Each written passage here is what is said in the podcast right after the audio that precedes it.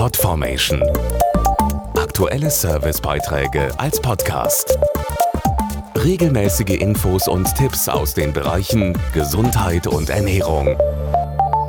Krank im Bett zu liegen, das mag niemand. Vor allem, wenn man sich zum Beispiel auf ein schönes Wochenende gefreut hat oder es im Job gerade viel zu tun gibt. Und stattdessen dann Kopfschmerzen, Fieber und dieses schlappe Gefühl.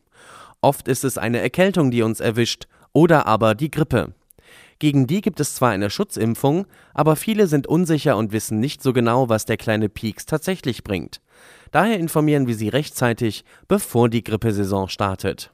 Laufend untersuchen Forscher, wie sich Grippeviren verändern.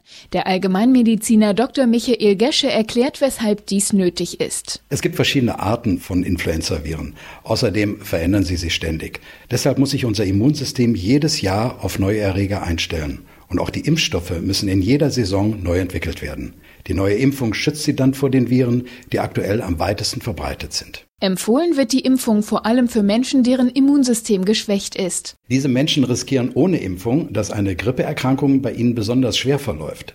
Das betrifft besonders Senioren, weil das Immunsystem im Alter nicht mehr so stark ist. Außerdem empfehle ich schwangeren Frauen und chronisch Kranken, sich impfen zu lassen. Damit die Viren keine Chance haben, kann eine gesunde Ernährung mit viel Obst und Gemüse helfen, das Immunsystem zu stärken. Wichtig dabei eine ausreichende Versorgung mit Mikronährstoffen. Vitamine und Mineralstoffe sind essentiell für ein gut funktionierendes Immunsystem. Viele Deutsche erreichen jedoch die empfohlenen Werte nicht. Dies betrifft beispielsweise Vitamin D, aber auch Selen und Zink. Deshalb kann es sinnvoll sein, den Körper gezielt zu unterstützen.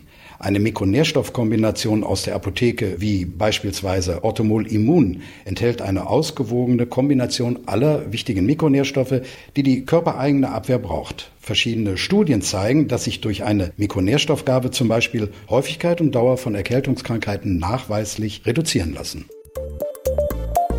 Podformation.de Aktuelle Servicebeiträge als Podcast.